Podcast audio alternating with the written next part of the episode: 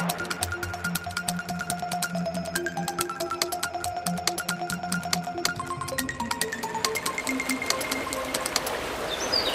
Mário Veloso é natural de Braga, formou-se em cinema na Escola Superior de Teatro e Cinema e foi justamente neste contexto académico que realizou a curta-metragem Rio Torto, que remete para as suas origens e para um rio que já foi saudável, mas que hoje em dia, tal como tantos outros em Portugal, sofre com o crescimento urbano e as suas águas, noutros tempos cristalinas, têm agora outra cor. O Rio Torto é um rio que passa nos arredores da cidade de Braga, onde eu nasci, uh, passa um bocado na zona dos subúrbios de Braga, que são ainda mais rurais uh, e mais bucólicos. Uhum.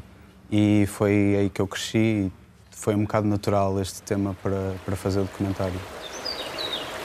É um rio que eu sempre conheci, mas que eu sempre conheci já neste estado que nós o vemos no filme, uhum. destruído uhum. e poluído.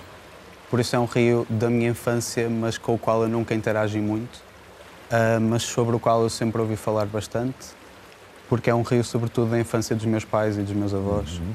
E eles sim viveram muito e conviveram muito com o rio e brincaram muito no rio e trabalharam no rio e etc.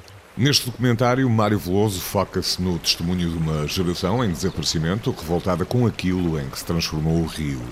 Eu acho que o filme não é um filme ativista, uhum. não é um filme afirmadamente político, mas eu acho que nós, quando filmamos, estamos sempre a fazer um bocadinho de política e sempre a mostrar o nosso ponto de vista sobre as coisas. Uh, eu acho que este filme tenta, sobretudo, filmar essa memória de um outro tempo e tenta preservar o que são as recordações desta geração que, que está a desaparecer e que é a última que pode contar a história do Rio Limpo. Rio Torto, de Mário Veloso, foi duplamente premiado na edição de 2019 do DOC Lisboa e será exibido esta quinta-feira, depois da meia-noite, no programa da RTP2 Cinemax Curtas.